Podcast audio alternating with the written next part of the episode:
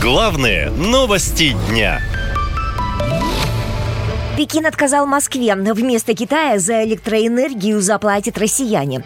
А дело в том, что не добившись от Китая повышения оплаты за электроэнергию, российская компания Интеррау предложила правительству увеличить рентабельность своих поставок на китайский рынок за счет потребителей на Дальнем Востоке. И это предложение уже получило одобрение вице-премьера Александра Новака. Об этом пишет коммерсант. Таким образом, говорят эксперты, цены на электроэнергию для внутренних внутренних потребителей на Дальнем Востоке возрастут на фактический размер пошлины, которую отказался платить Китай, а это 12%. Вряд ли это понравится жителям региона, где и так сохраняется низкое качество жизни и доходов, говорит председатель Думы Спасского района Приморского края Всеволод Ию. Мы боимся включить лишнюю лампочку. А если, не дай бог, сделаем перерасход электроэнергии от заявленного плана, так энергетики тут же впаяют штрафы. Выделяйте те же деньги и различные льготы, задуманные для переселенцев нам, местным. И мы не будем думать, как побыстрее уехать до Москвы. В свою очередь в Минэнерго оправдываются, мол, пытаются разрулить ситуацию малой кровью. Если экспорт в Китай прекратится, то платежи за электроэнергию на Дальнем Востоке вырастут на 6 миллиардов рублей. Пекин воспринимает Россию как сырьевой придаток и будет выжимать из нее все возможное, считает политолог Андрей Пентковский.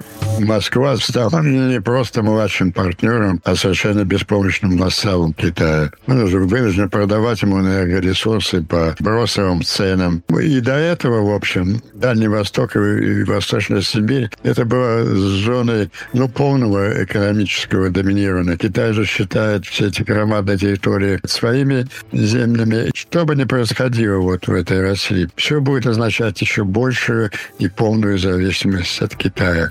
Россия вынуждена принимать правила игры Китая, поясняют аналитики. Во-первых, Москва сейчас крупнейший заемщик Пекина, получивший кредитов минимум на 125 миллиардов долларов. Во-вторых, после прекращения поставок в Евросоюз Пекин стал для России одним из самых крупных направлений экспорта электроэнергии с долей 35% от общего объема продаж.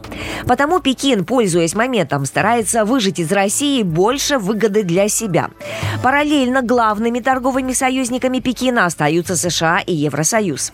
По мнению экспертов, а спецоперация на Украине ломает Китаю его бизнес-модель. Поэтому Пекин не будет оказывать Москве существенную поддержку в этом отношении, говорит эксперт-международник Алексей Коваль. Китай не есть стороной участником этого конфликта и не будет стороной участником конфликта, не помогая России, не, скажем, вступаясь за Украину. Он будет играть свою собственную роль, он не будет присоединяться к санкциям, но в то же время он не будет никогда помогать России оружием, о чем Китай четко тоже заявил. Экономические обозреватели отмечают, что раньше главным партнером Москвы был Запад. Однако СВО разрушила все связи и укрепила сотрудничество с Китаем.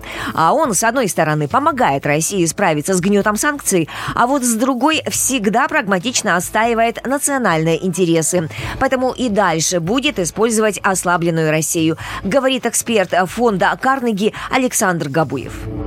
Россия и Китай – это две страны с очень разным потенциалом, разные по размеру ВВП, разные по научно-техническому потенциалу. Между ними отношения симбиотические, то есть они выгодны и той, и другой стране, но асимметричные. Китай все более сильная, мощная страна, в то время как Россия до войны топталась на месте. С войной, конечно, становится и меньше экономикой. Многие э, связи ее разрушены, что страну ослабляет. Поэтому в этой паре Китай получает гораздо больше власти, и и зависимость России от Китая в результате этой войны будет нарастать очень быстро. Политологи отмечают, что вопреки расчетам Москвы о стратегическом партнерстве России и Китая можно говорить лишь с большой натяжкой. Мол, слишком уж велика зависимость России от КНР. Ну а россиянам на этом фоне стоит готовиться к повышению тарифов. И не только на электричество, но и на газ, предупреждают экономисты. Наша лента. Веселим, сообщаем, удивляем.